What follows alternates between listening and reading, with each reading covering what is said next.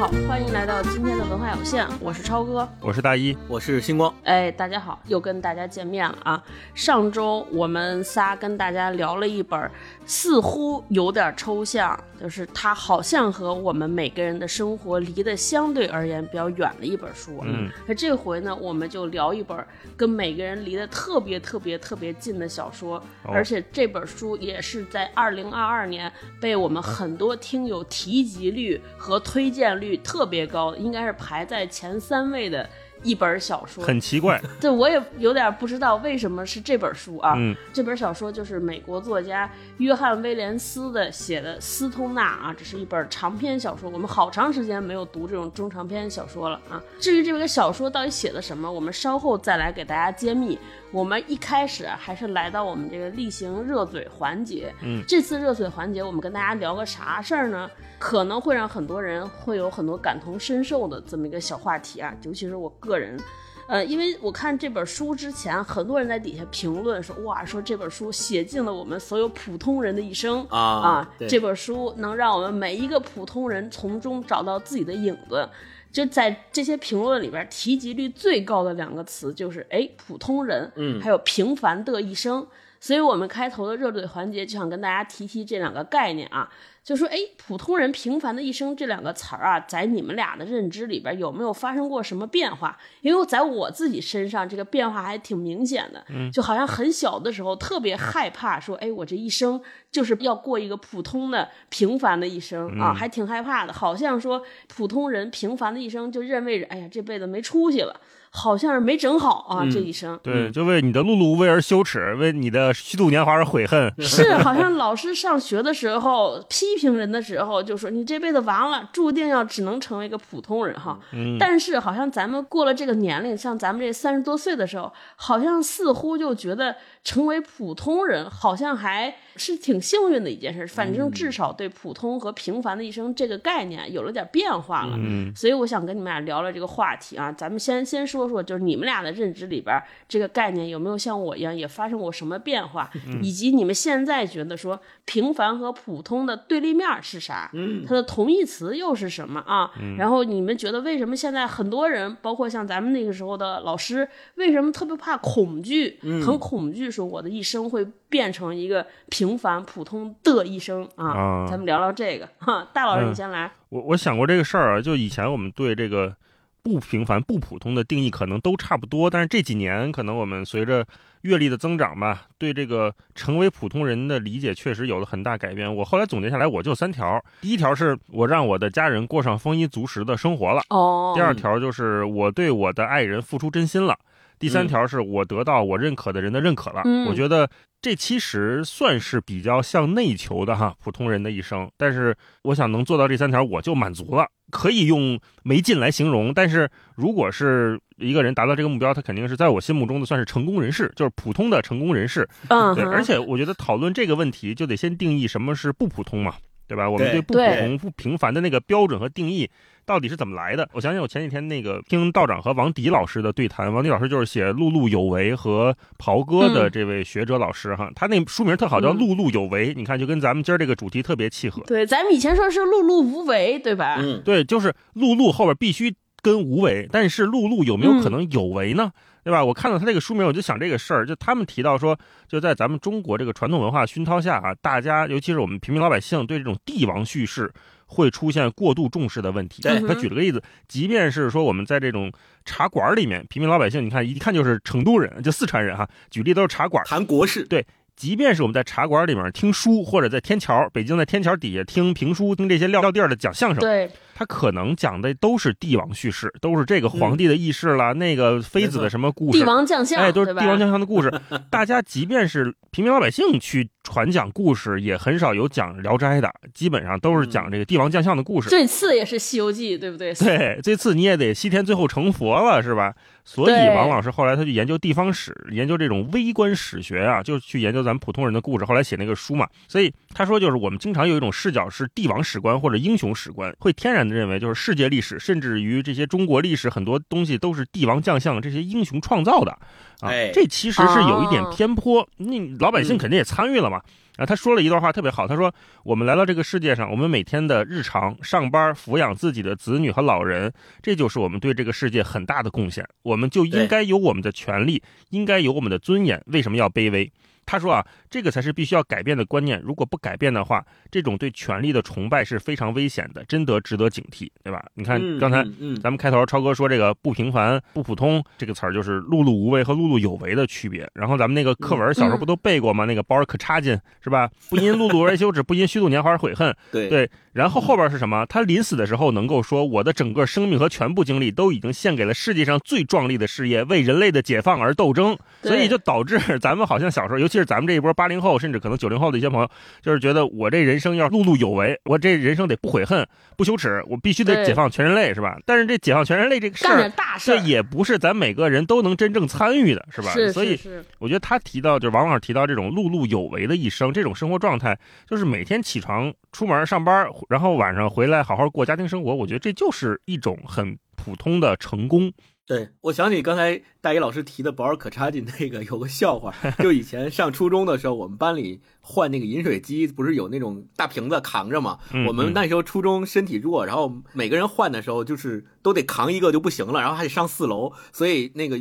之前有一次，我跟同学一起去扛，然后他就讲说，我到三楼的时候实在上不去了。后来我的脑海里就想起了保尔柯察金的那句名言，然后我们俩我们俩当时就笑，我说人家那个是为人类解放，你这就是换个水，这能同日而语吗？你这是为五班换水？对，就是前面超哥和大一老师说的那个，我对普通人和平凡生活的这个定义是有一个比较大的反转的，就因为我上小学、初中的时候，尤其是咱们说中二少年那个时候，我的心里面就特别想说，我一定要。把自己的一生过得跟别人不一样，我一定要在这一辈子里面做一些惊天动地的大事，对，跟别人不一样的事儿。因为我老是觉得说，那个小的时候受到一些，比如说电视、电影、电视剧，或者是热血漫画的影响，你就老觉得说，哎，我好不容易来到这个人世间走一遭，我一定是有特殊的目的和使命的。如果我不能做一番事业的话，那我就白来了。你就是那个 The Chosen One，对，甚至于在读了很多名人传记，因为你知道初中小学的时候，老师推荐也经常会推荐一些。名人传记，这个其实跟大老师刚刚说的所谓的英雄叙事是有很大关系的，因为能够被人著书立传的那些人，大部分都是我们所认为的所谓英雄人物、军事家，对吧？就是历史上那些有名的人，什么亚历山大大帝啊、拿破仑啊，就都这些人。那当我们看完这些人的传记之后，我就觉得说，哇，他们都可以，那我也可以，就等于受到了那种英雄叙事的激励，甚至于当时我有一个现在看来有一点。逻辑上不能说通的一个想法，就我觉得，如果有一天我不能够名垂青史，我遗臭万年也行，就反正得被人记住。对对，当时是有这种就是中二的想法的，所以那个时候，我认为我在中国就是我的人生经历里面能实现的最高目标，就是我特别想当国务院总理。哇，你这是能说的吗？对，现在什么样子大家也都知道了，对吧？所以当时我是有这个想法的，后来在成长的过程当中。很显然的，被这个世界毒打以后，这种嚣张的气焰就没有了，就发觉自己是那种最普通、最平凡的那波人，甚至于在最普通、平凡的那波人里面也是垫底的那个。所以，我对比自己现在三十五岁年龄这么长时间以来的人生经历，就发现。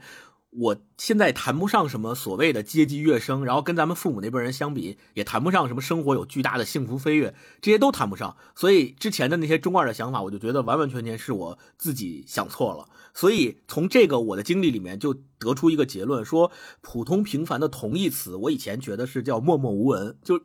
不能接受默默无闻，一定得做出点什么事儿来。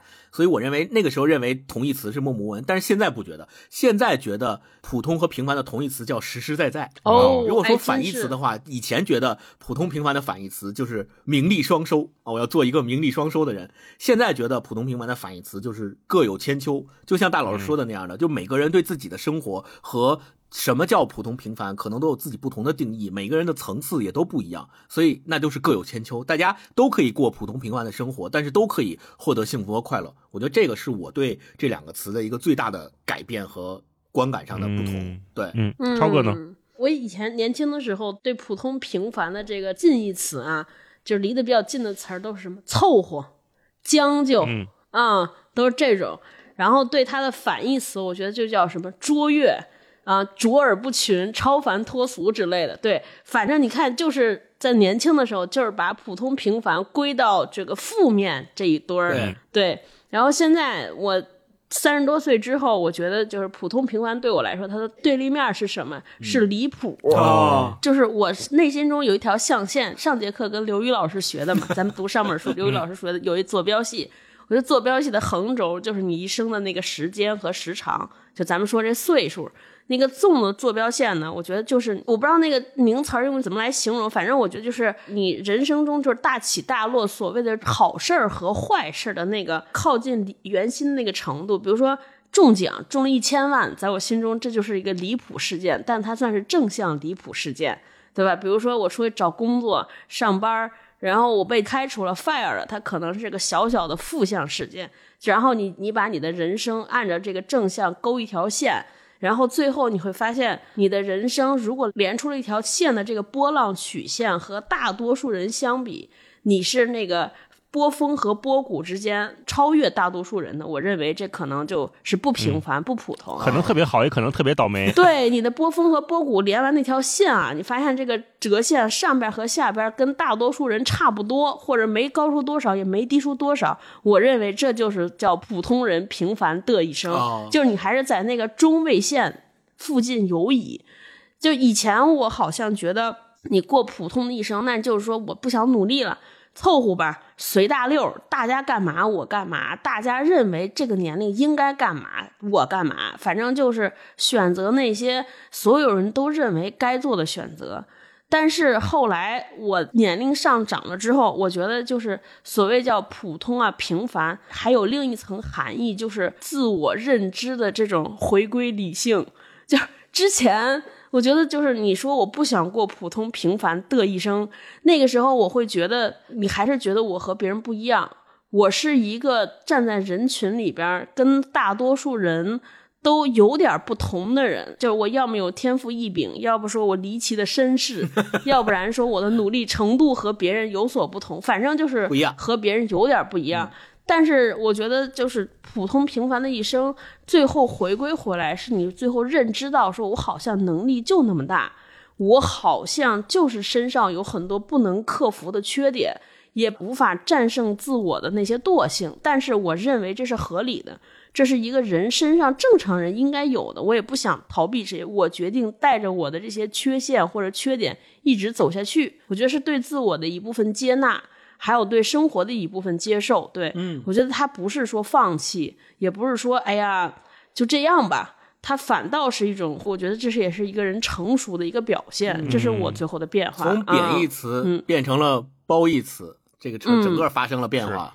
对，我还在想一个事儿，就是我们为什么对这种不平凡、不普通那么恐惧？嗯，一个是就反面来讲，是对那种特别巨大的成功的渴望，这个咱们都能理解，就是我渴望成功嘛。这个咱们小时候接受那套教育是这样的。对。另外一个，我觉得就是缺乏安全感和缺乏信任感的一种外化，就是我担心，哦，一旦我普通了，我平凡了，我对这个社会就没有世俗意义上的那个贡献了，甚至掉队了，那么这个社会没用了，对，就就觉得我没用了，就不要我了，人们就不善待我了。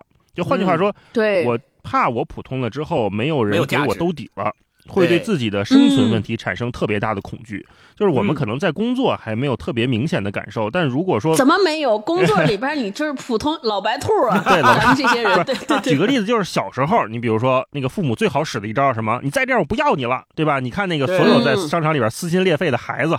就是那个妈妈假装往前走，不理他，小孩在后边哭，然后对对蹒跚的揪着妈妈那衣服说：“妈妈，你别不要我什么的，对吧？”那种缺乏安全感的表现，就是从小一直埋到大。刚才超哥说的，就是工作里面也有，然后我们到老了之后也有。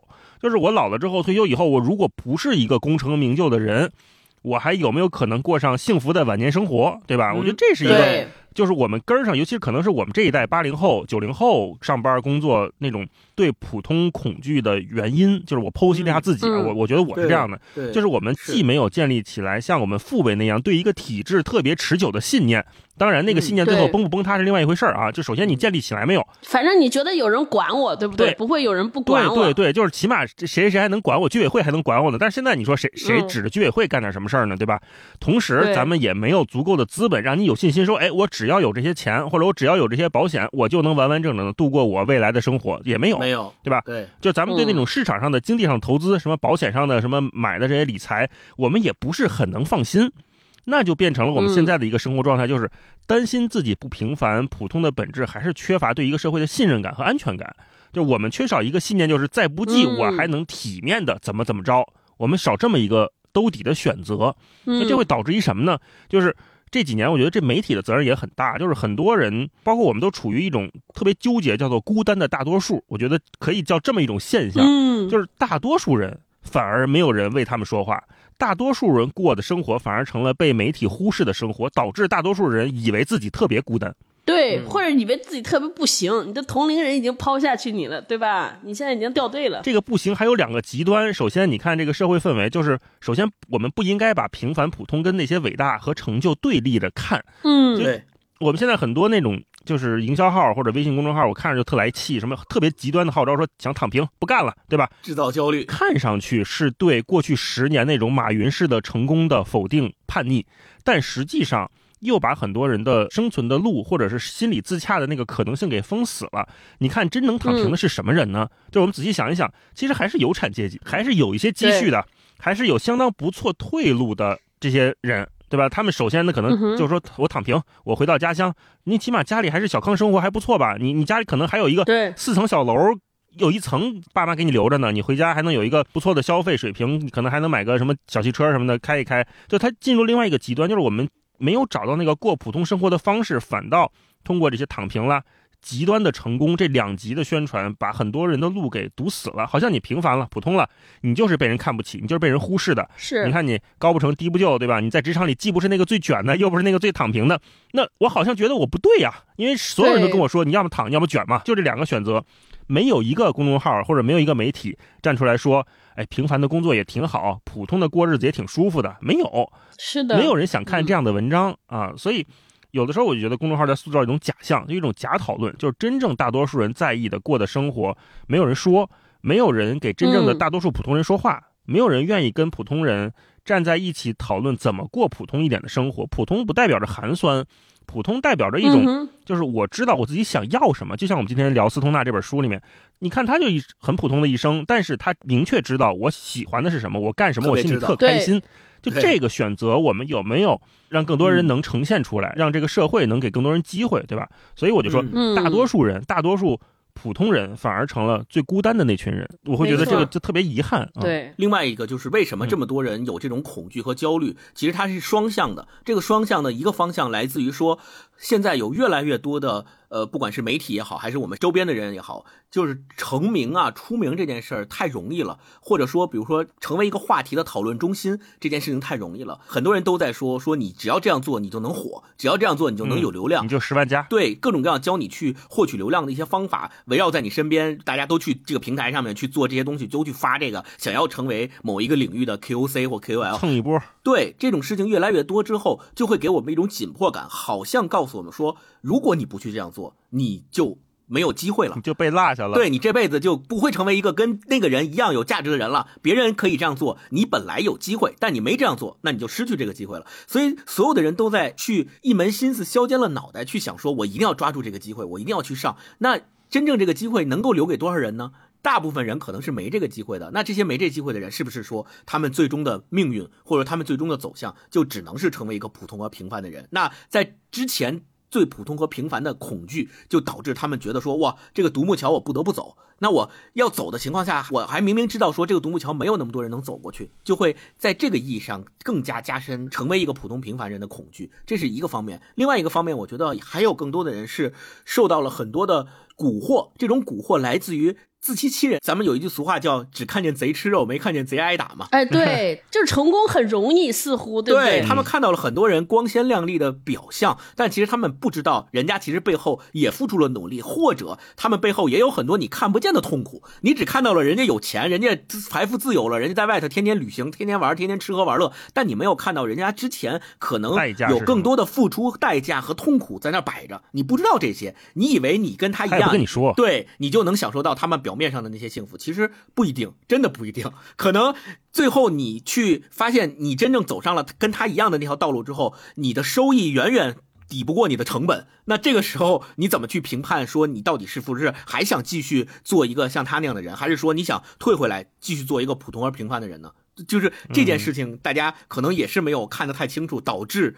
觉得好像这件事情很容易，觉得这件事情的收益是一定远高于成本的，但其实不一定。嗯，沿着星光这个，我稍微说一句，我觉得还有一个原因就是，我们现在看多了很多太多的所谓叫成功学，或者叫成功的方法和路径。就是我突然间有一天想到说，成功这个事儿真的是能被总结的吗？这个事儿真的可被复制吗？就是当我们看到越来越多的报道，或者我们看到越来越多的信息是关于。一个人如何成功，一个人如何走向成功的这个事情路径的梳理和经验的总结，我就觉得这个事儿可能会有点问题，就会给大家造成错觉，说如果我按照他这个走，是不是也能成功？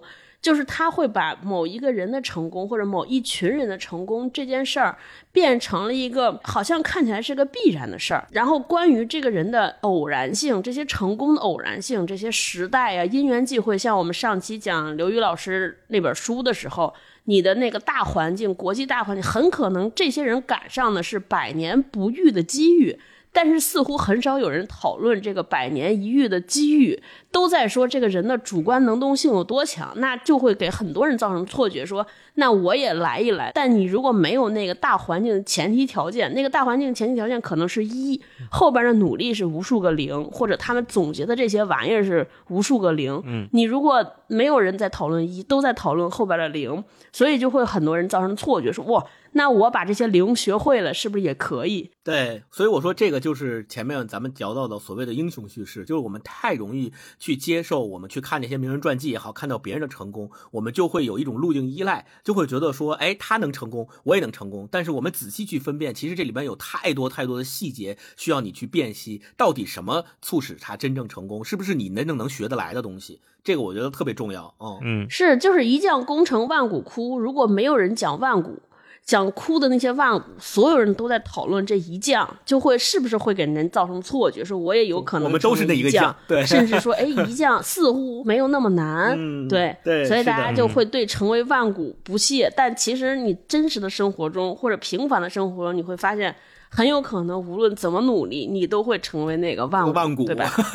嗯，行，那我们今天就开始进入这本书，对吧？到底是一本什么书，能让我们生发出这么多的感慨和讨论？我们先让大老师给我们讲讲，这到底是一本啥书？他讲了什么故事啊？斯通纳这本书一句话就是讲了一个普通人的一生，短暂的一生吧。他有多普通呢？就是十九岁考入大学，然后因为一次选修课啊，意外的接触了文学，于是他从农学院，原来家里种田的嘛，从农学院转到了文学院。毕业之后呢，就一直在他读书的这个学校就职。然后一直到工作到老，其实就是这么一个故事。就而且如果我们了解这个作者就约翰威廉斯的话，就知道就斯通纳这个男主角啊，他的很多经历都是跟约翰威廉斯高度重合的。哦，这也是他为什么在这个书的封页上啊写了一句话，说这个都是虚构，专门辟了个谣。我觉得就是掩耳盗铃，呃，很多东西我觉得都是真实的哈。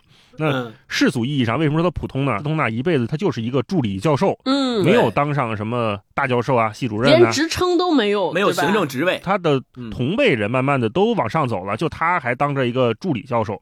然后呢，学校里面有一个常年的对头或者叫宿敌吧，一直跟他就看不过去啊，一一直跟他为难他。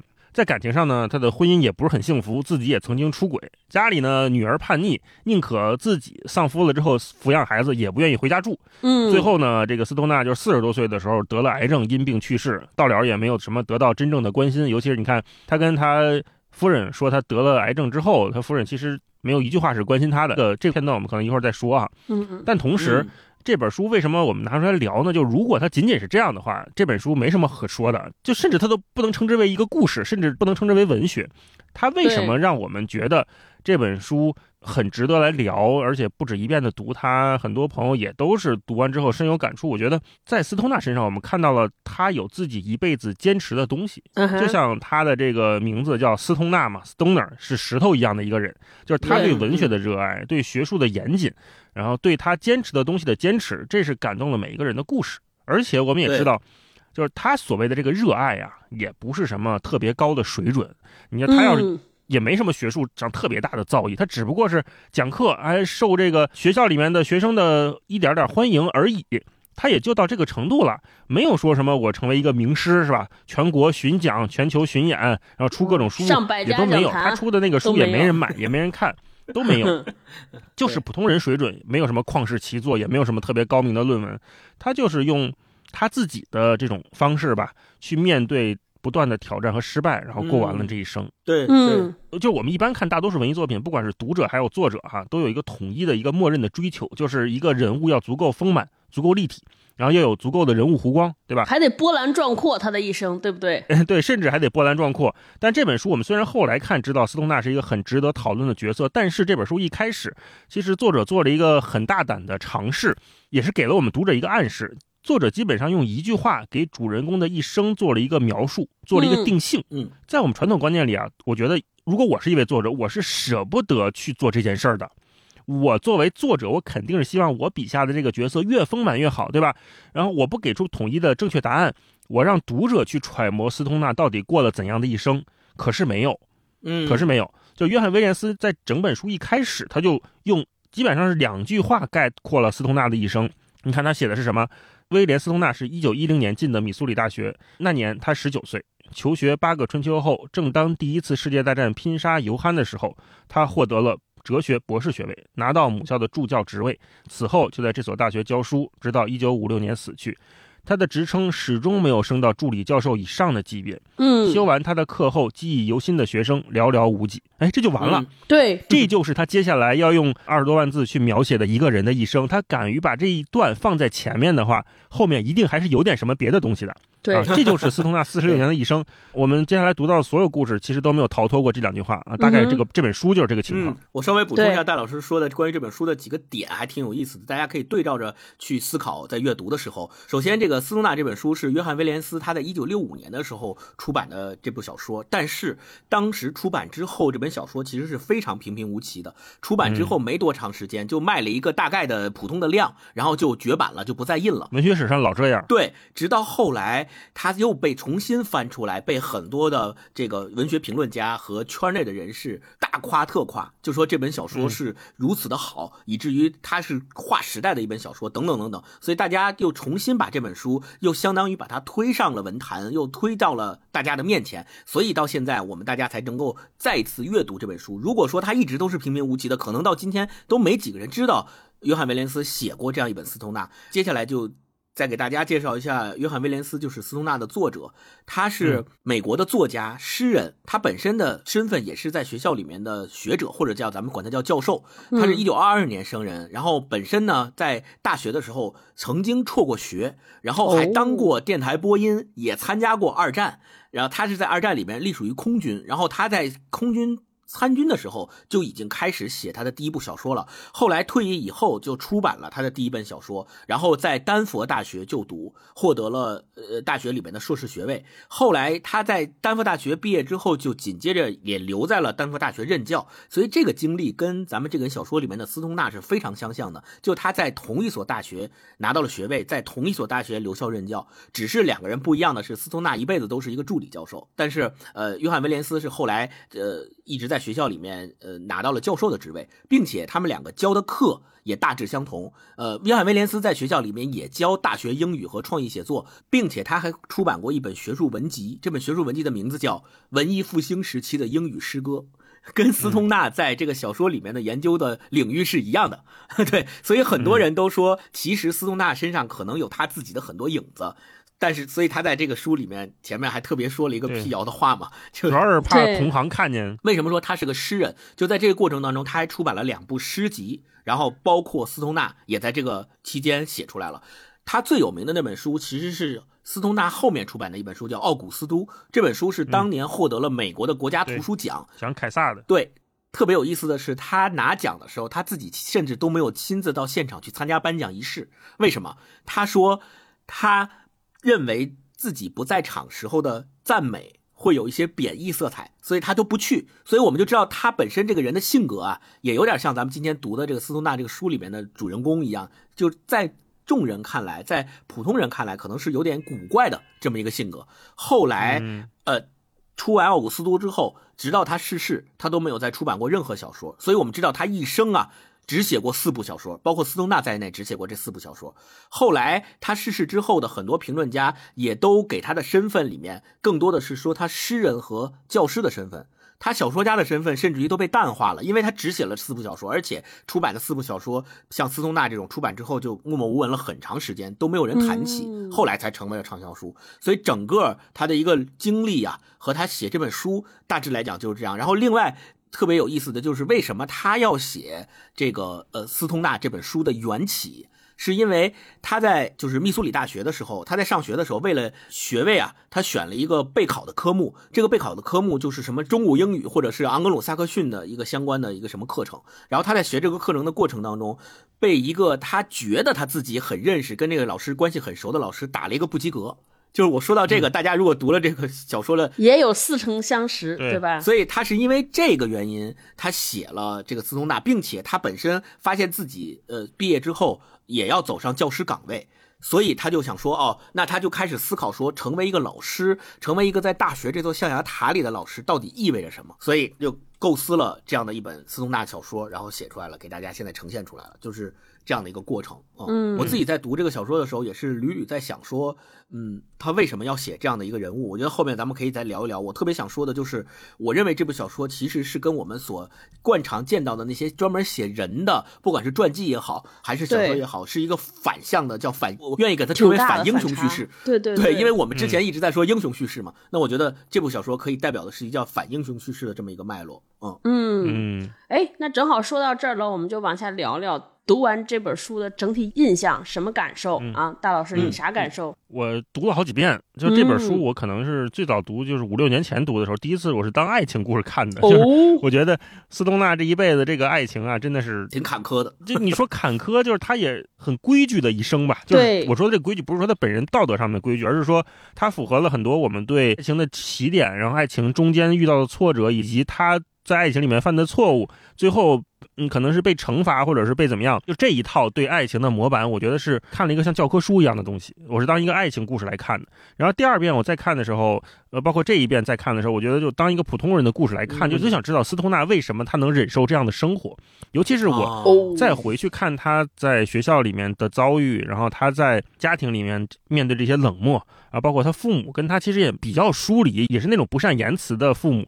我就想说，那他这一辈子过了个啥呢？就第二遍的时候，我其实没没劲，啊在在想这个问题，就他为什么不反抗呢？他为什么不走呢？这一次再看的时候，我突然理解了斯通纳那个 stoner 他那个核是什么，他为什么叫 stoner？我觉得他似乎没有觉得一定要逃离什么，或者一定要反抗什么，或者一定要成就什么，这种不一定，反而成为了他的一种选择。同时，他又成为了文学史上一个相当重要的一个人物。就是这本书真正让我们看的那个东西是什么？我在这本书里面，我会更加的去注意它。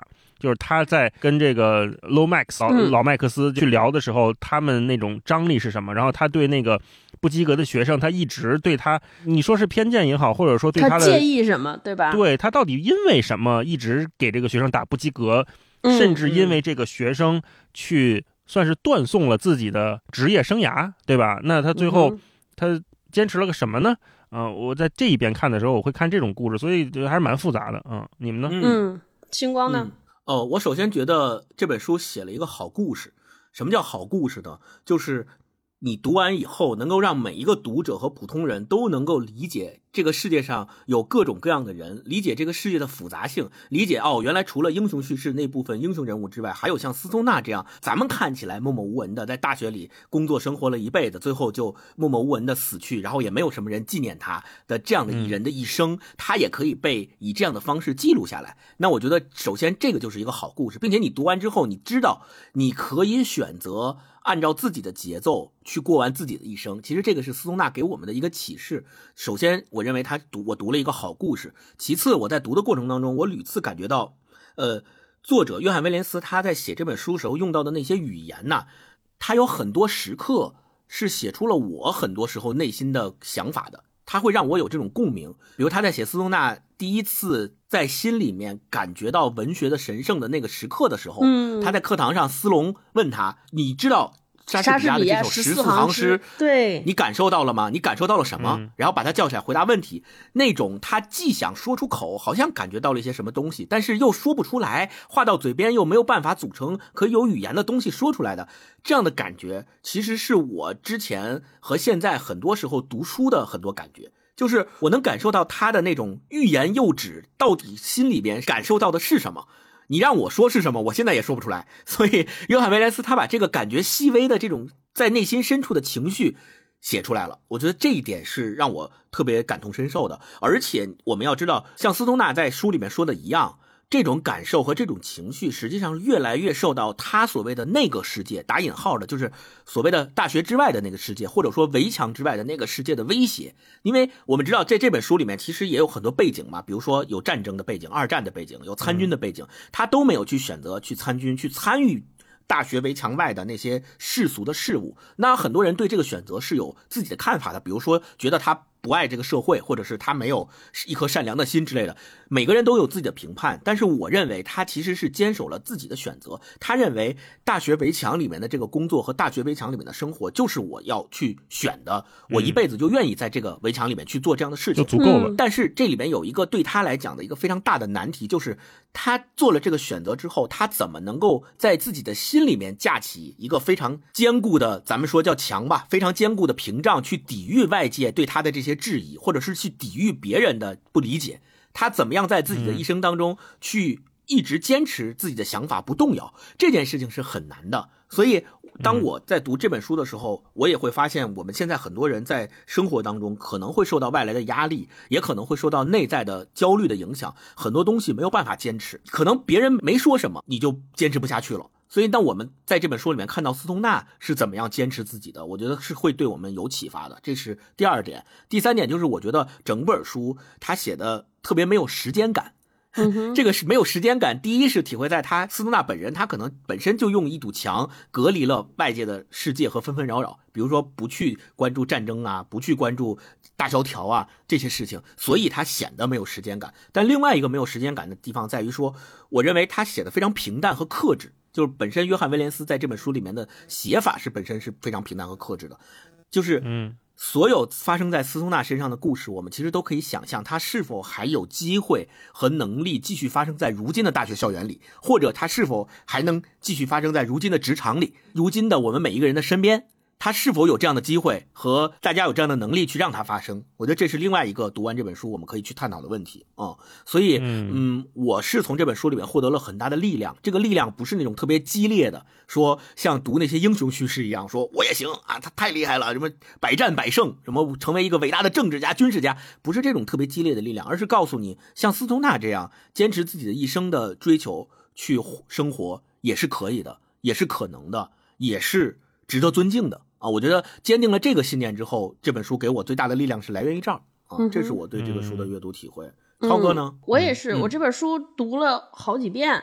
我第一次开始翻拿起来读的时候，是会发现朋友圈有一阵儿突然集中出现了很多人对这本书的夸奖，很多人都看完说哇，看完这个斯通纳这本书之后，说这本书太好了，给了我力量，跟星光一样，说啊，给我力量，我觉得受到了鼓舞，对。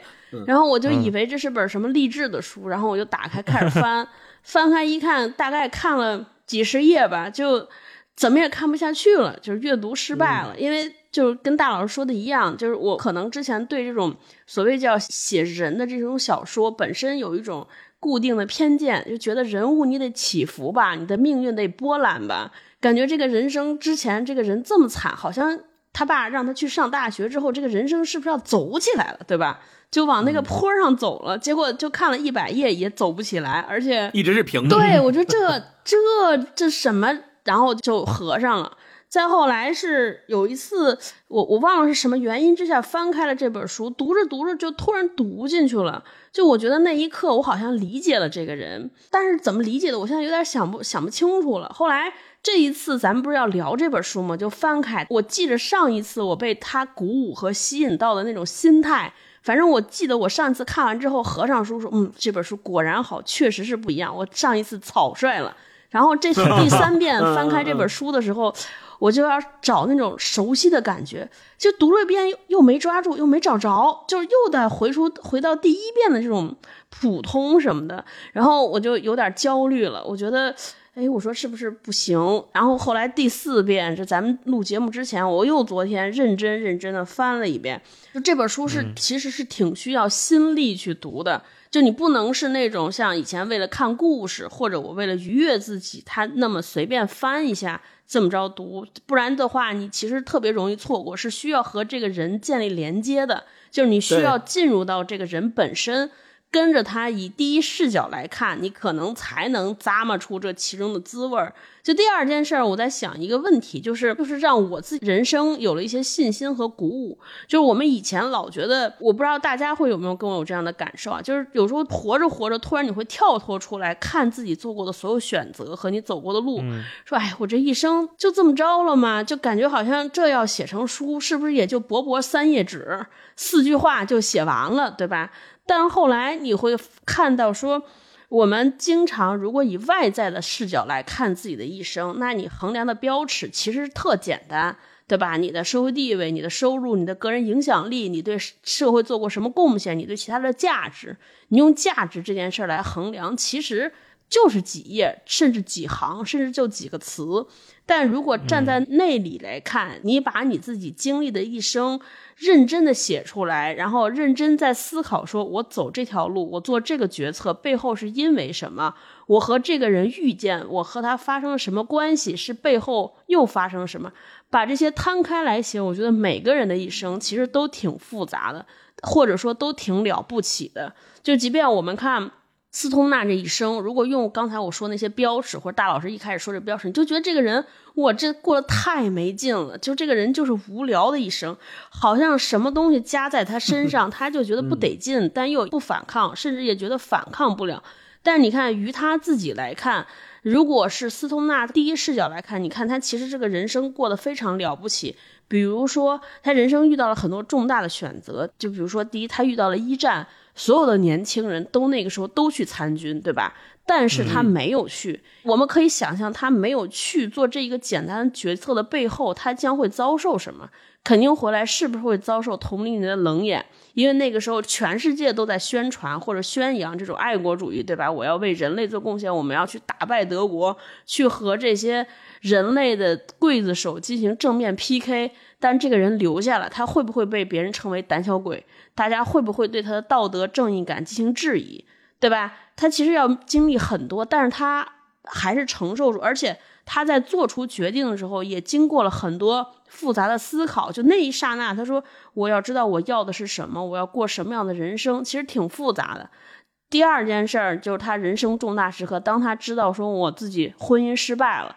对吧？他有明确一句话说：“哦，斯通纳认识到自己我的婚姻生活完蛋了。”然后就这么简单一句话，我觉得是有多少普通人在生活中是不认命的？就是我不会简单承认说啊，我的婚姻失败了，我得想办法努力，我得找补，我得改善。没有。但是斯通纳认识到自己婚姻失败之后，他做了很多事情。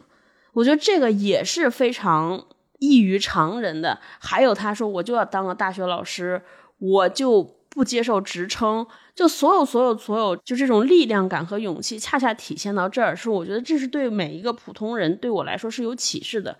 就是你要做出那个决定那一刹那，你能不能撇掉世俗的观念，我能不能完全忠于我自己？这个事儿真的不是每一个人能够做到的。还有就是，当你认识到自己做了错误的事儿，或者认识到了自己的人生的局限、自己能力的局限之后，接不接受，能不能自洽的过一生，这个事儿也挺考验的。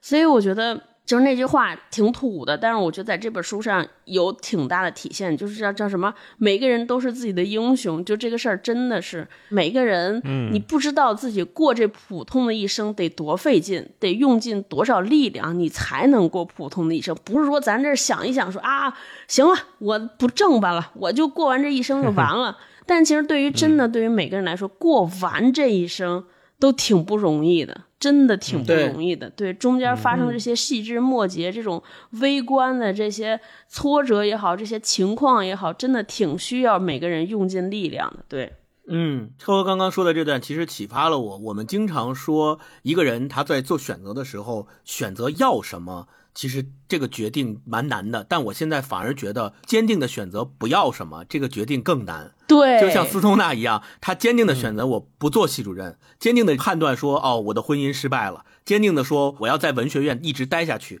转成文学生，然后在这个学校里面留下，我不要参军。就这些决定，在我们看来好像挺简单的，但实际上他比那些觉得要什么更难。很多人说有系主任的机会，你要不要去当系主任？好多人觉得说我要，对吧？这个决定其实不难，就反而是说我不要啊，这个更难。对。那我们接下来，咱们这样，咱们先分享一些精彩片段吧，让大家感受感受，或尤其是没读过书的朋友，看看斯通纳到底人生经历了什么，他到底是一个怎样的人。我分享一个，就是前面开头一段，他的朋友还没有上战场，他们几个人在酒吧里聊天的时候，他朋友给他的人生下的定义。这种我们都知道，一般文学作品里面或者电影里面出现这种话，都是作者在借角色的口抒发自己对这个角色。非常强烈的判断啊，以及一些预设贯穿一生。对啊，对，他说，呃，他的朋友啊，他仍面带微笑，带着恶毒的冷嘲热讽的表情转向斯通纳。你也别想逃掉我的朋友，真的别想。你是什么样的人呢？一个单纯的土地的孩子，像你对自己假装的那样？哦，不是，你也在弱者之列。你是个梦想家，一个更疯狂世界的疯子。我们中西部本土的堂吉诃德，但没有自己的桑丘。在蓝天下欢跳，你足够聪明，只是比我们共同的朋友聪明一点。但你有这个瑕疵，那个顽疾。你觉得这里有某种东西，有某种东西值得去寻找。其实，在这个世界上，你很快就会明白，你同样因为失败而与世隔绝。你不会跟这个世界拼搏，你会任由这个世界吃掉你，再把你吐出来。你还躺在这里纳闷，到底做错了什么？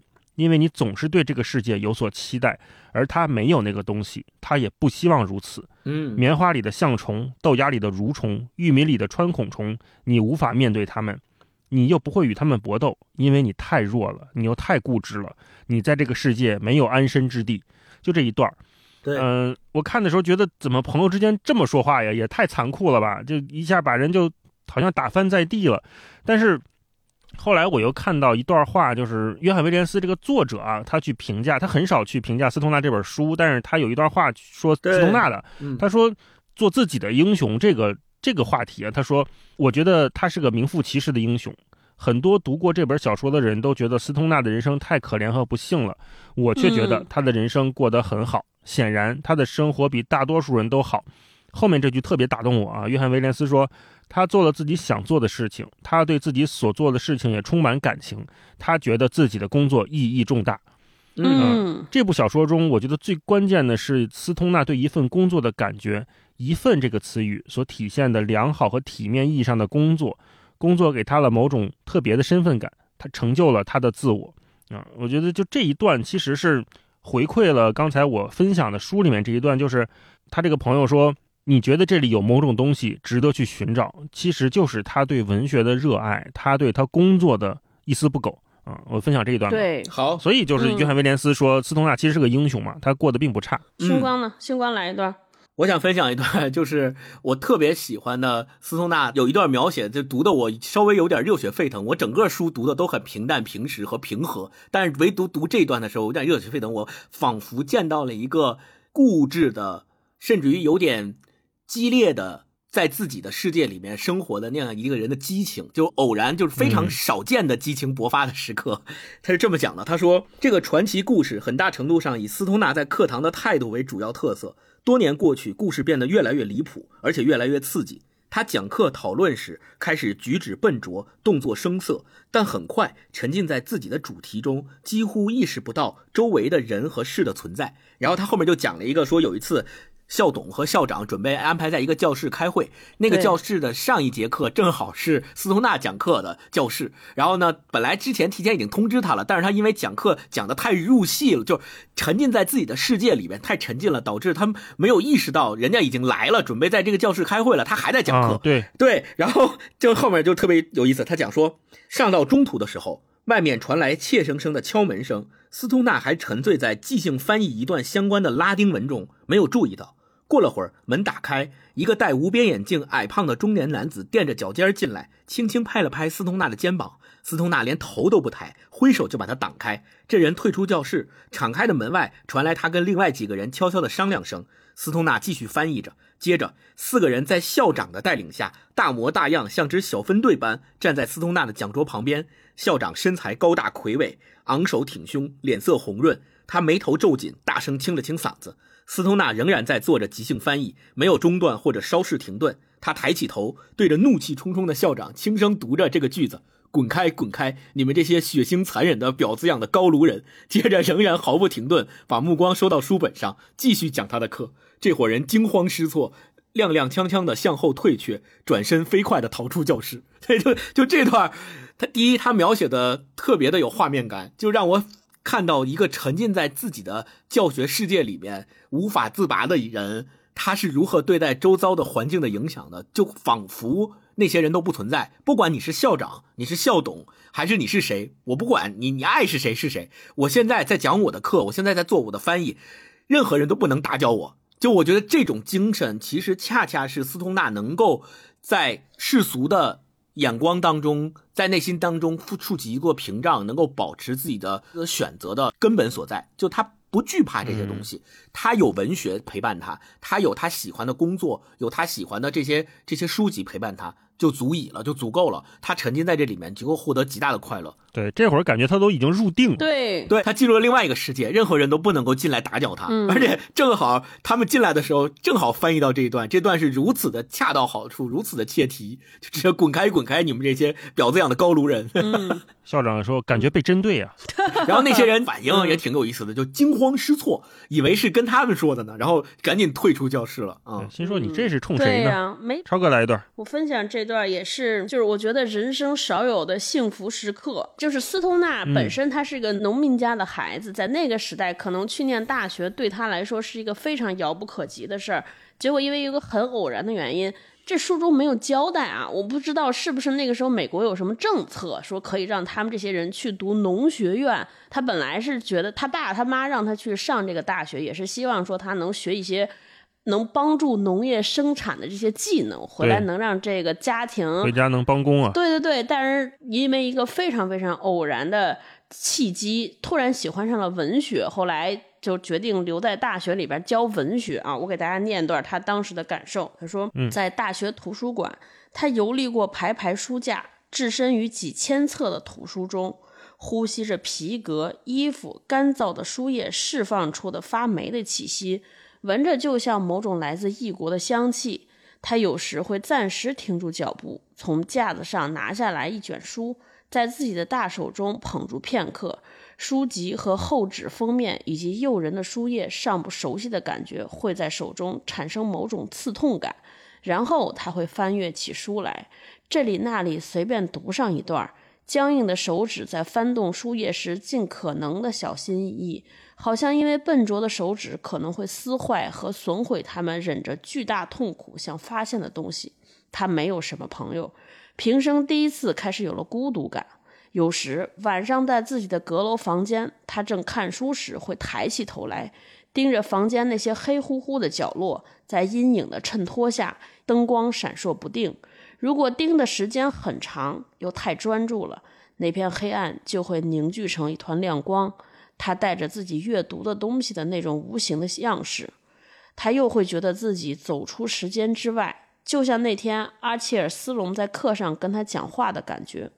过去从他停留的那片黑暗中出来，聚集在一起，死者自动站起来，在他眼前复活了。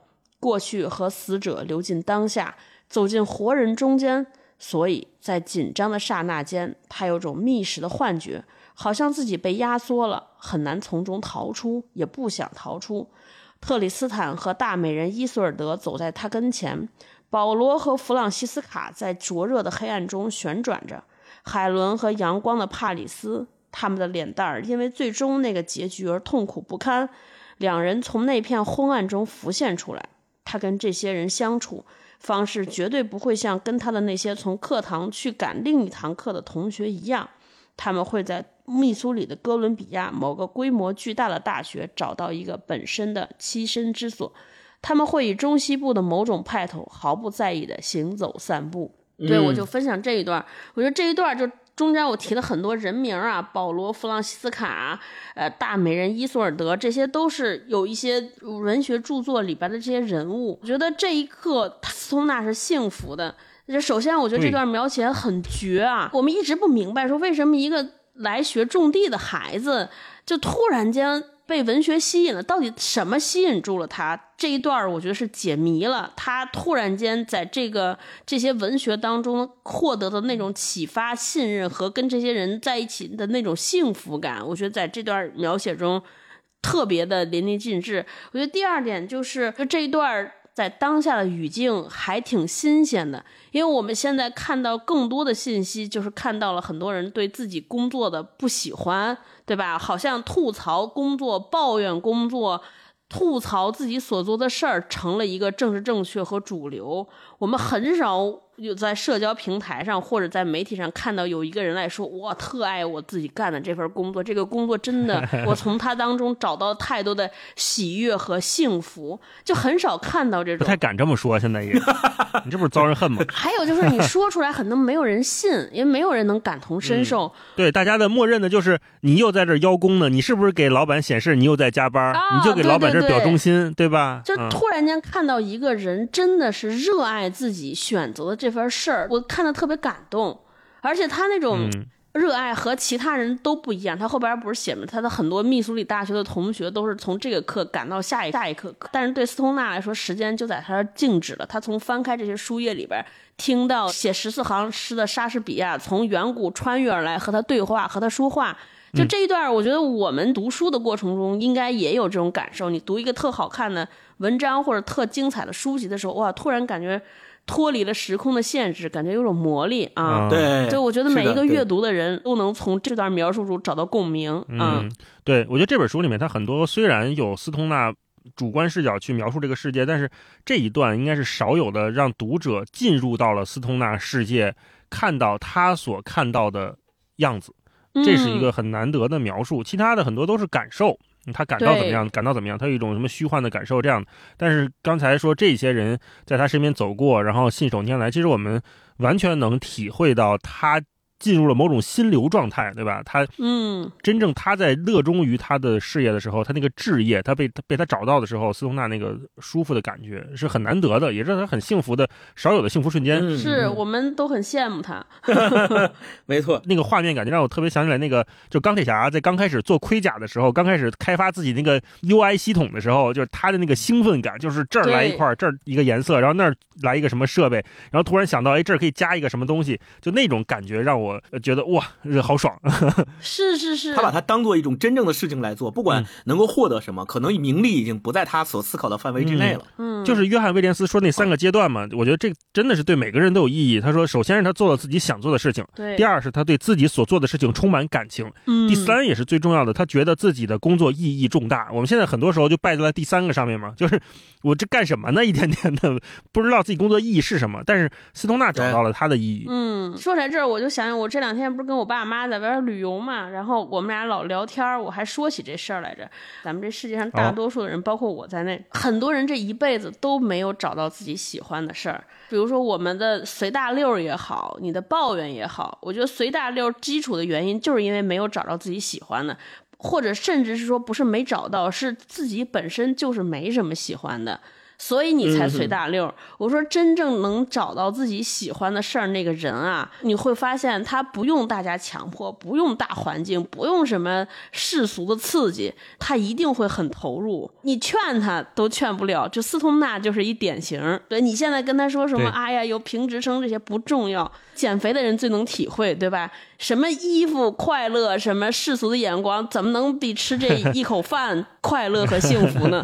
对吧？没有人能阻止。嗯，那咱们再来一轮吧，大老师。好，好，我来一段很有名的一段描写，就是斯通纳对爱情的看法啊。这个嗯应该是很多朋友在没读这本书之前，可能都看过这段话。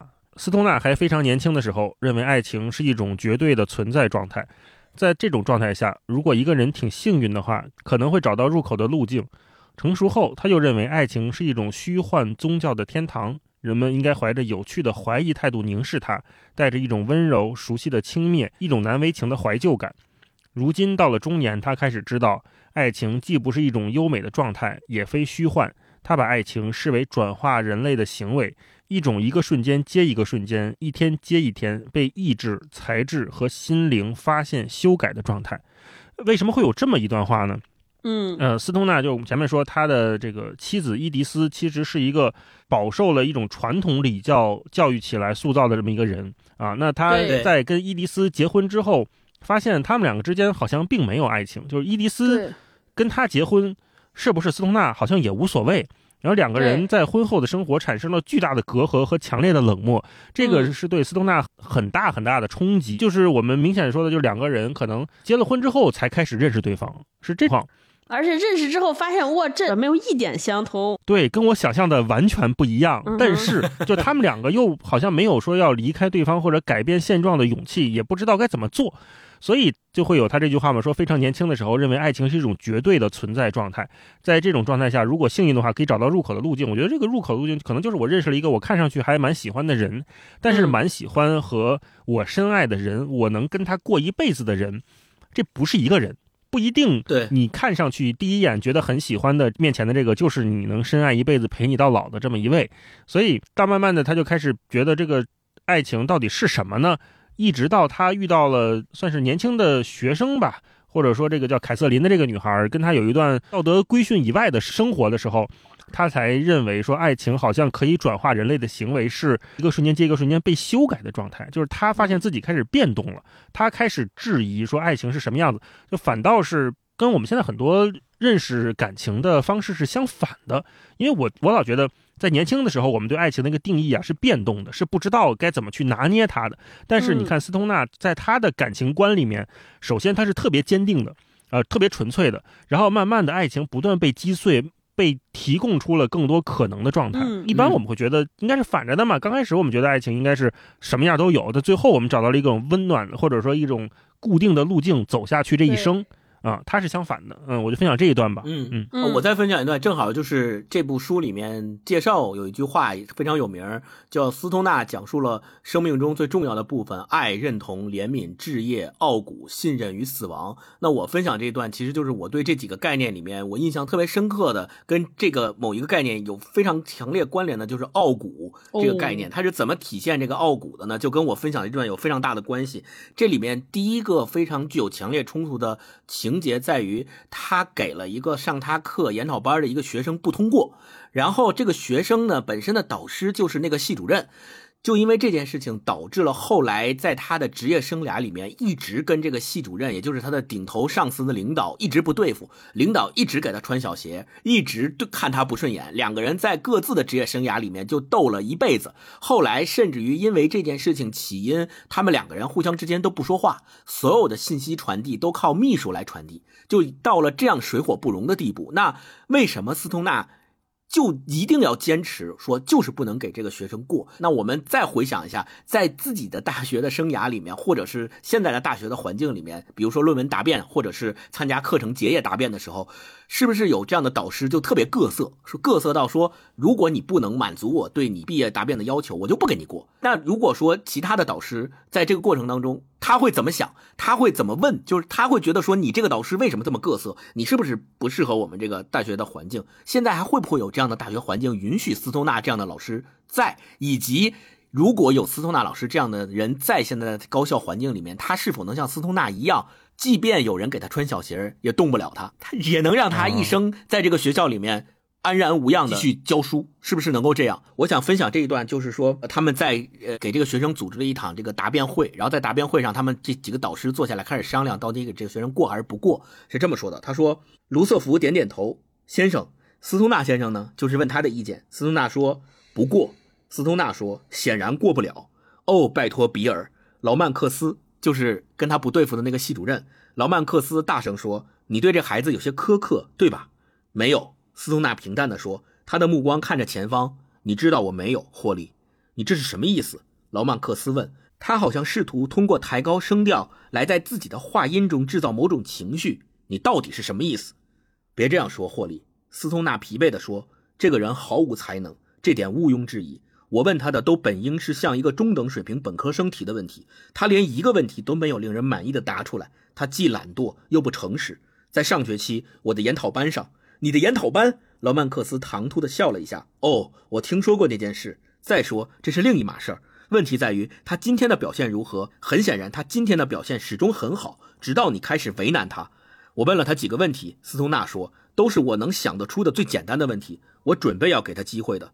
他停顿了一下，又小心地说：“你是他的论文导师，很自然，你们两个应该反复交流过他的论文主题。所以，当你基于他的论文提问时，他的表现很好。可是，当我们超出这个……”然后就两个人开始吵，意见很明显的是针锋相对的。但是最后的最后，斯通纳还是说：“我不会给他过。”甚至于当劳曼克斯提出咱们有三个选项，一个是不过，一个是过，还有一个是再给他一段时间，有条件通过。对，劳曼克斯退一步了，说：“那这样，咱们给他三个条件，就是让即使是这样，斯通纳都没有同意。”斯通纳最后说：“不行。”斯通纳说：“我必须投不过票。”这个我觉得就是特别能够体现所谓斯通纳的傲骨的这一点，就是我们说斯通纳这个人，他的性格很古怪，或者说他的内心世界很丰盛，他总是沉浸在自己的世界里，他不关心周遭的那些世俗的东西。但是我们说他不是一个傻子，就是他知道他做这个决定的后果是什么。会影响到谁？对，他也知道他今天坚决的投不过票，会对他未来的职业生涯一定是有影响的。他不可能不知道这件事情，但是他还依然做出了这个决定，而且很坚决，就是不过。所以我觉得这个就能非常体现出他的傲。甚至于我在这一段读的时候，我脑海中浮现出了另外一个人物，就是梵高。哦，他一生都在用自己的坚持去守护自己对艺术的那点追求。其实斯通纳也是这样一个人，就是他一生都在用自己的追求和自己那点微薄的力量去守护大学这片象牙塔的纯净，在他自己的心目中的那个纯净。就他认为，我绝对不可能让这样的人混迹在我们大学的队伍里，甚至于这种人毕业之后还可能成为老师。他是绝对不能允许的。我要拼尽我的全力去守护这个地方的一方净土，就跟梵高一样，他一辈子不被人认可，他生前都没有人知道这批画作的重要性，然后他的画根本卖不出去钱，但是他依然在坚持，依然在给他弟弟写信的过程当中说：“我坚信我的艺术终有一天会得到大家的认可，我坚信我的追求，我的激情，大家终有一天能看见。”我觉得这一点是非常让我感动的啊！嗯，说到这儿，我有一个问题，就是我看这一段的时候，就是斯通纳跟这个沃尔克的这个对弈的时候，和 Lomax 这对弈的时候，我老想，就是沃尔克跟这个 Lomax 到底什么关系？一直到后来好像也都没讲。我我看的时候，我就一直说后边是不是得有一个反转呢，还是什么的？就是告诉我说，这个沃尔克可能跟 Lomax 有一些什么利益上的牵连，或者说是远房亲戚，还是怎么着的？因为。实际上看，这个沃尔克确实学术水平一般啊。那对这个 Lomax 为什么一直要保他呢？我就没太懂。你俩是怎么看这个事儿的？我也有这个问题。后来我自己读完全书之后，我得了两个点，可能能解答你的疑问。就第一个是，沃尔克是劳曼克斯的学生，就是在师承关系上讲。他的导师是他，就像我们今天大学里面一样，我的导师是谁？然后我们一起参加答辩。这个时候，在所有这次跟我一起参加答辩的学生里面，只有我没过，而且我没过是别的教授给我的不过。那这个时候，我导师的面子往哪放？你不认可我的学生，是不是不认可我对他的指导？是不是不认可我的学术水平？你觉得他学术水平不够，那就是我教的不够呗，对吧？第一点是这个，第二点是劳曼克斯他有有一个腿有点瘸啊，然后沃尔克也是，嗯，沃尔克也是因为小时候得过病。然后导致他的身体上有一些不适，所以这两个人他们之间可能会有一定程度上的互相，咱们说理解也好，还是惺惺相惜也好，就劳曼克斯觉得这个人跟我一样，你看他也有身体上也有点不适，我也有点不适，但我今天有这样的地步是我自己的努力。那我再看到一个后生的时候，我希望通过我自己的努力去帮助他，可能有这样的感情因素在里面。我觉得是这两点导致了劳曼克斯对沃尔科特别的关心，或者说那个人是不是劳曼克斯不重要。就我觉得他是这件事上塑造两种人，一种就咱们老说对人不对事儿，还有一种是对事儿不对人。就有一种人是做事儿，呃，斯通纳呢，他说我在乎这个事情的结果，我珍视我所谓的事业，所以我不允许一个没有达到我标准的人，我给他通过。但是另一种人，就是劳曼克斯那种人，我觉得他的标准就是说，本身上学或者求学这件事儿没有那么重要，这个事儿在我看来不重要，所以让一个学生毕业，一个人的前途更重要。我觉得这就是两种截然不同的世界观，排序方式不一样。对对对，我觉得大家坚持的东西不一样。在苏纳这本书里边，威廉斯他通过斯通纳自己的思考，说出了这样一句话：他说，文学才是对抗世俗的有力武器。斯通纳深知自己无权去毁灭他用生命去建构的艺术的尊严，于是他以毕生之力去呵护。你想想，他用毕生之力去呵护的东西，他是绝对不允许有任何人去玷污他的。这个人，但学术水平不够就是不行。你有其他任何的因素，我都不考虑，我只考虑他的学术水平是否 OK。我觉得是这个原因。所以是两种价值信仰的冲突，是吧？对对对，是的。嗯，超哥在最后来一段。我一直特别喜欢这一段，就是一战之前讨论。我觉得这个简简单单的对话，非常好的塑造这几个角色。就是斯通纳有两个挚友嘛，一开始在大学里边，或者说唯一的朋友，一个是费奇，后来的院长，还有一个是他挺喜欢，就是刚才前面大老师分享那个对他的人生所谓进行盖棺定论的一个比较戴夫，大家感觉比较激烈的一个年轻人，对吧？Masters 大师，对对对对，Masters 戴夫 Masters。我念的这段场景呢，是在大家讨论一战发生之后，大家在这讨论要不要去参军啊，是这样的。宣战不久的那几天，斯通纳忍受着某种迷茫的折磨，但是这种痛苦完全有别于袭扰校内其他大多数人的痛苦。虽然他以前经常跟一些老生和老师谈论这场发生在欧洲的战争，但心里从不真的相信。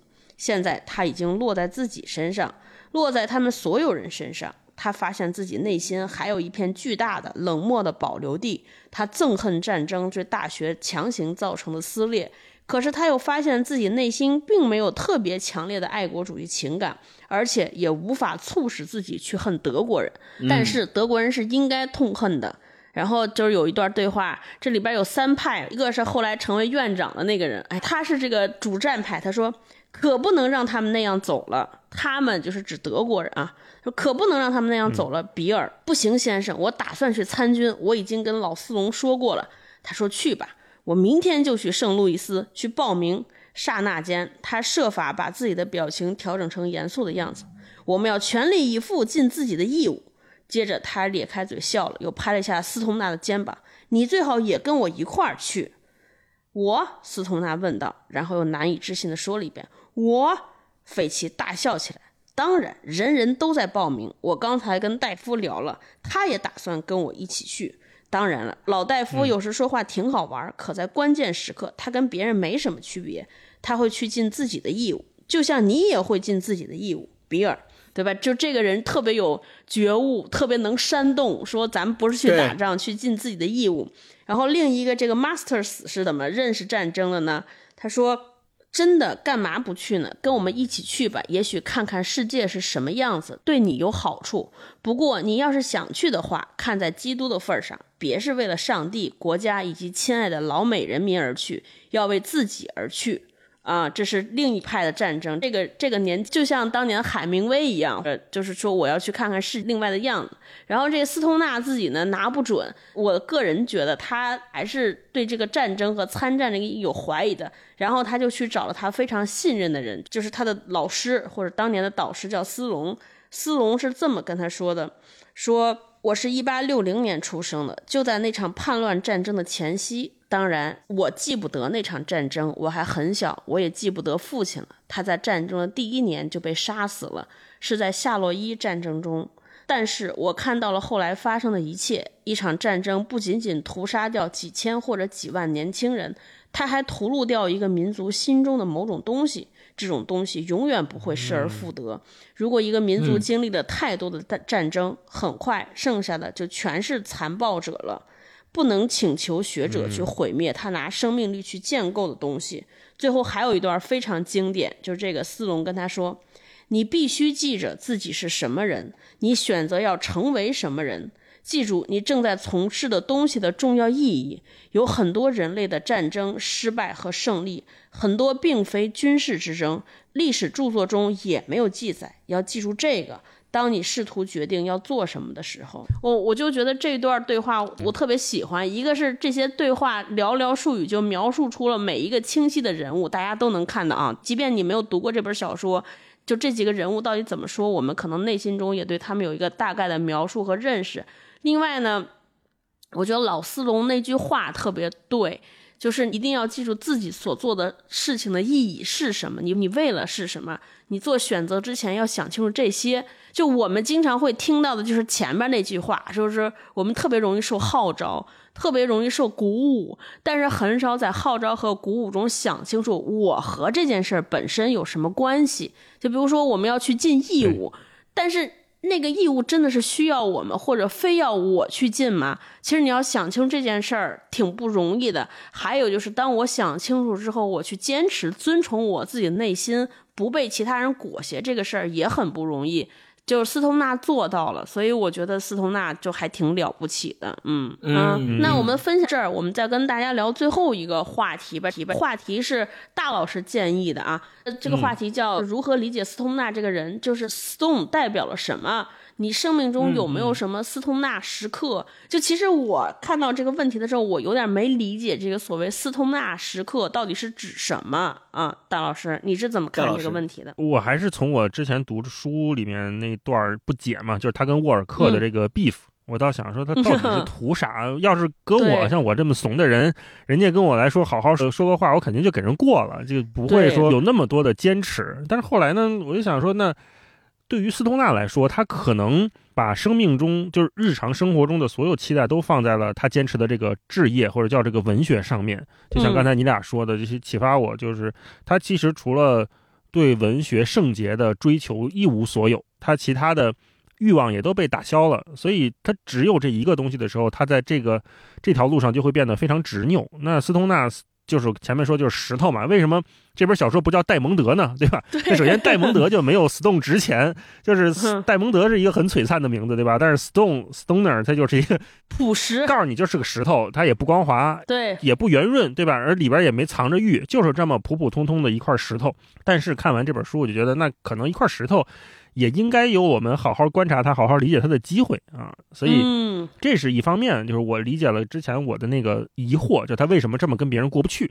另外一方面呢，呃，我说我的斯通纳时刻就是那种怎么着都不行，我就不愿意听，有没有这种时候？你说的那个嗯怎么也不行，是说我不愿意给你开这个绿灯，就是我这个事儿就过不去，是这种吗？哎，对对对，就是这种。哦哦我就是不同意。更往深一步说，就是我的斯通纳师哥，就是我明确表示我对这东西的厌恶、不同意、不喜欢，同时我也知道哦这是我的偏见，而且我乐于，就是我愿意把这是我的偏见这几个字也告诉对方。嗯这是我这几年的一个变化，就是我觉得也不用什么东西都要修正到绝对正确，那不就又极端了吗？嗯接受这个世界是有偏见的，接受我自己是有偏见的，这是我这几年意识到的一个事儿。就是现在我觉得嗯很多时候，我能感觉到身边很多人可能把那个劲儿啊使歪了。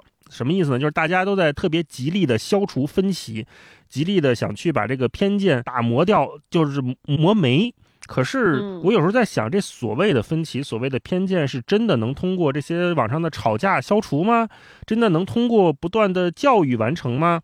它好像有一定效果，但是肯定不能完全完成，不然我们这个世界就不会像现在这个样子，对吧？嗯那怎么办呢？就是我们是不是能换个思路？其实就跟对付病毒似的，就是我们都知道这个病毒有害，但是真的能就是说消灭病毒吗？消除病毒吗？还是说我们真的能全面战胜某个病毒就全面胜利吗？好像不太能做到这种程度。更重要的嗯应该是我们先意识到什么是偏见，什么是这个病毒的本质，然后它的原理是什么。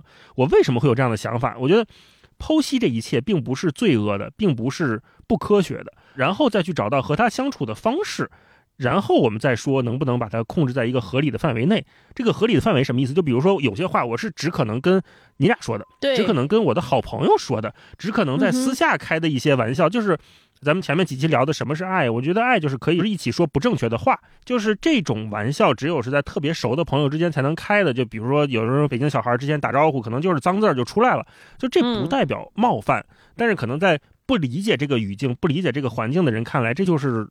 就是我们说不正确的表现吧。嗯，有的时候我会觉得，我们不需要去刻意的偏激的去追求那个最大公约数，反而应该接受自己对世界的棱角。是这个是我觉得我对我的那个斯通纳时刻的和解。同时，就是我也不认为我有偏见是是有问题的。我觉得每个人都有偏见，只不过是说。现在有些人不敢承认自己接下来的这些想法是偏见，或者说他没有意识到我的这个想法是偏见。对，就是我们当意识到它是偏见的时候，我们需要做的是把偏见保留在一个合理的范围内去表达它，或者说去对待它就好了。然后还回到，就是刚开始我们这个节目一开始讨论的问题，就是啥叫普通人？我觉得啥叫普通人，就是我追求自己的幸福生活，也愿意为别人的幸福生活负责，这就是普通人。就是你不去那么刻意的去影响、去干预别人，然后。把该控制的控制好，应该就行。就知道每个人都有平凡普通的权利，有坚持自己喜欢做事儿的权利，有对自己不喜欢的事儿说不的权利，有不伟大、不成功、不胜利依旧好好生活的权利。这个就是我觉得整本书。包括咱们聊的这么些，就是普通不普通啊，或者斯通纳时刻给我的一些感受。对，徐志远老师不是说嘛，如果你对这个世界毫无偏见，就说明你对这个世界也没有什么看法。没什么看法，是的，嗯，是。现在偏见变成了一个污名化的词儿，其实不应该，它就是人之常情啊。嗯，谁没偏见呢？最后一点，我想说的是，为什么斯通纳他敢于在这种斯通纳时刻去坚持自己内心所想的东西，去。坚定地做出自己的判断，实际上是因为他本身在平常的生活中就已经用自己的头脑、用自己的心灵以及用文学构建起了我们前面所说到的那个屏障。他把这自己安置在这个构建起的屏障当中去过自己的日子，然后他没有过多的受到外界的这个干扰。他才能够保持这样的一个判断力，他才能够有勇气去做这样的事情。如果他没有构建起这种屏障，他的很多枝枝蔓蔓都跟外界的东西是千丝万缕的联系的，我觉得他是不敢做这样的决定的。就是因为他做出的每一个决定可能都会受到别人的质疑，那他就不会做这个决定。在他自己为自己构建的生活当中，他形成了一个环境，这个环境在于说，我好像不太需要你们给我什么样的认可，我也不太需要你们给我。什么东西？我我没有什么过多的欲望在你们面前暴露，那你们也就不能伤害我，那我就可以自己去做我坚持我自己的判断。对，我觉得这个应该是我读斯通纳的一个体会。我也希望所有的呃朋友在读这本小说的时候，都能够从斯通纳的这个一生当中获得我们前面所说的那种力量。这种力量的来源就在于你坚信有这样一个人。他是可以这样生存的，他是可以这样生活的，并且他生活的，我认为他的最后的那个结尾代表了斯通纳对自己的一生是满意的，因为他在弥留之际，他一直不断的在问自己一个问题，是说你的一生还有什么可期望的？那最后他对这个问题的答案是没有答案，就是他一生当中没有其他更可期望的东西了，那就我觉得是圆满的一生。嗯。超哥呢？我的斯通纳时刻啊，哎，我跟斯通纳是还是既相近又截然不同。就是我也挺轴的，斯通纳是在事儿上特轴，对吧？我喜欢这个文学，我认为它完全不能受到玷污，所以在这些时刻我绝不让步。我的这个绝不让步就是在人上，就是我是遇到那种我讨厌的人，就这个人啊。就是他做的所有事情我都不行，我跟那英一样，我就特别讨厌那种对人不对事儿啊。对对对，真的，我就典型对人不对，我就跟那英一样，就特别讨厌装逼的人。我不知道怎么定义人，就是有一些人，我我明显感觉到他在虚张声势，或者是希望在人们面前树立一个什么人设，或者极力维护一个自己的形象。但这个形象不是他本身，不是真实的。比如说啊，像很多艺人，他明明没什么文化，但是就是一辈子可能就读过五本书，但是他愣要凹一个特别有学问的人设。或者说有一些你在职场过程中碰到有有一些人，他就是要给自己打造出一个在老板心中或在同事心中塑造出一个我很厉害、我很无所不知的、无所不会的这么个形象。还有很多老板，就是他明明知道这件事是错的，或者他心里没底，但是他愣要觉得自己哇我很牛，我做我做的事情绝对对，我没有瑕疵，我没有任何缺陷。一旦被我的这个雷达捕捉到这种情况和信息，我整个人就不行，就那个五脊六兽了，就就是就是浑身不得劲，我就是老想戳穿他。就是你你无论跟我说多少好话，给我多少钱，或者咱们做这个事儿有多么宏大的前途，不要跟我说这个。就这个人做的任何行为，我都不行，立刻想逃，或者是说拍案而起 啊，就是一刻都不能待。我想像斯通纳这种，他说：“哎，我比如说我喜欢文学，但是我们为了文学这个事儿，这个人我忍了，我有想做的事儿，我不行，我没有这种斯通纳时刻。我的斯通纳时刻就这个人好，哪怕我跟他一起犯错误，我特别认同这个人，我跟他一块儿去干嘛我都认，赔钱乱七八我都认。但是只要我认同这个人，但这个人不行，跟我说啥我都不行。嗯，我就是这种，就对人方面 非常有刚性的要求。”我读完这本书之后，给我挺大的一个启发。就像大老师说的，就是那个 Stoner，我们以前咱家长老教育我们，人的一生就是从一个方石头磨成一个卵石的过程，对吧？把你的棱角都磨掉，包括什么？我们要遭受社会的毒打，打完之后，你就觉得我得把我所有的这种枝枝蔓蔓都收起来，好好做人，嵌入到这个轨迹当中，对吧？我们老受到这种教育。我看完这本书之后，我觉得就是所有的嵌入都不幸福。就斯通纳这个，我们虽然用其他第三者的视角，觉得这个人活的，哎呀，你看图啥呢？啥也没有，啥也没落着，爱情爱情没有，事业事业也不成功，对吧？就没有什么职称，那些那么多不如他的人都不行。然后还有他这些学生们，也没人说他好。总之，你就感觉这是个活的非常之。亏的人，对吧？你在这件事儿付出这么大的心血，而且好像似乎他在这方面没有多大的天赋和潜能，然后也不被人理解。哎呀，咱们不能过这种人生。我觉得我们从小，反正我受到的是这种教育。但是现在我反观，我觉得就是找到一件自己喜欢且自己能愿意为之付出一切的事儿，我觉得这才是最大的幸福。